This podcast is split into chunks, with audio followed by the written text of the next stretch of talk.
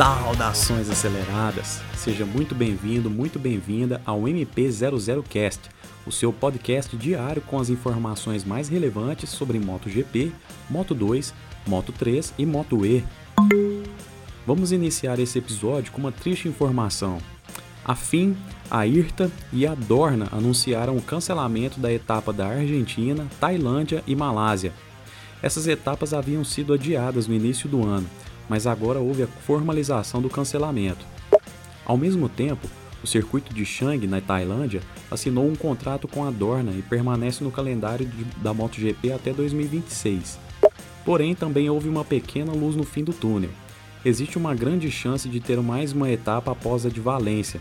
Na verdade, isso já está praticamente confirmado, mas só não, só não foi dito qual será o circuito. E ao que tudo indica, esta etapa será de Portugal, na, na região de Algarve, na cidade de Portimão. Esse circuito já confirmou que receberá uma etapa da Fórmula 1 neste ano, e por isso existe esse rumor. A Dorna disse que confirmará no dia 10 de agosto, ou seja, após a etapa da República Tcheca neste fim de semana, qual será a última etapa da temporada de 2020 nesse circuito ainda não anunciado. No passado, Dominique Argeter, que era piloto da Moto 2 e não havia muitas vagas disponíveis para renovação, foi perguntado sobre o seu futuro e quais alternativas ele teria caso não encontrasse uma vaga na Moto 2. Ele disse naquela entrevista que pilotar motos elétricas não era o seu trabalho. É claro que todos preferem ficar na Moto 2, mas Argeter não encontrou vagas na Moto 2 e conseguiu fechar um contrato com a Intact GP na Moto E. Atualmente ele lidera o campeonato das motos elétricas e neste fim de semana lhe perguntaram sobre essa questão. Ele disse que olha a Moto E como um trampolim para a Moto 2, tanto para os pilotos que não estiveram lá, tanto para os que querem voltar. Dominique tem 29 anos e competiu no Mundial de 2010 a 2019, e seu melhor resultado foi uma vitória em 2014 na etapa de Sachsenring, na Alemanha. Ele finalizou dizendo que está focado em ser o melhor na Moto E neste ano para mostrar resultados e tentar voltar para a Moto 2 em 2021, mas não descarta outros campeonatos como o de Super Sport e Superbike. Falando ainda no time Intact GP, Marcel Schrotter, piloto da equipe da Moto 2, ao lado de Tom Lutz, fez uma cirurgia no braço direito. O que lhe acometeu foi a famosa síndrome compartimental, que já atingiu vários pilotos no passado. O alemão realizou a cirurgia na semana passada e provavelmente corre na etapa deste fim de semana na República Tcheca.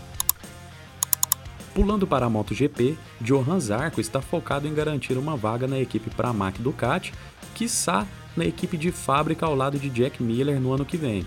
O francês tem sido constante nos treinos e na corrida, lhe rendendo o 11º lugar na primeira etapa em Jerez e o nono lugar na segunda etapa, o que é o melhor resultado da equipe a 20 até hoje. Falando sobre isso, ele comentou que a nona posição é um bom resultado, principalmente comparando com a primeira corrida e as condições gerais. Uma moto nova, uma equipe nova e muito calor.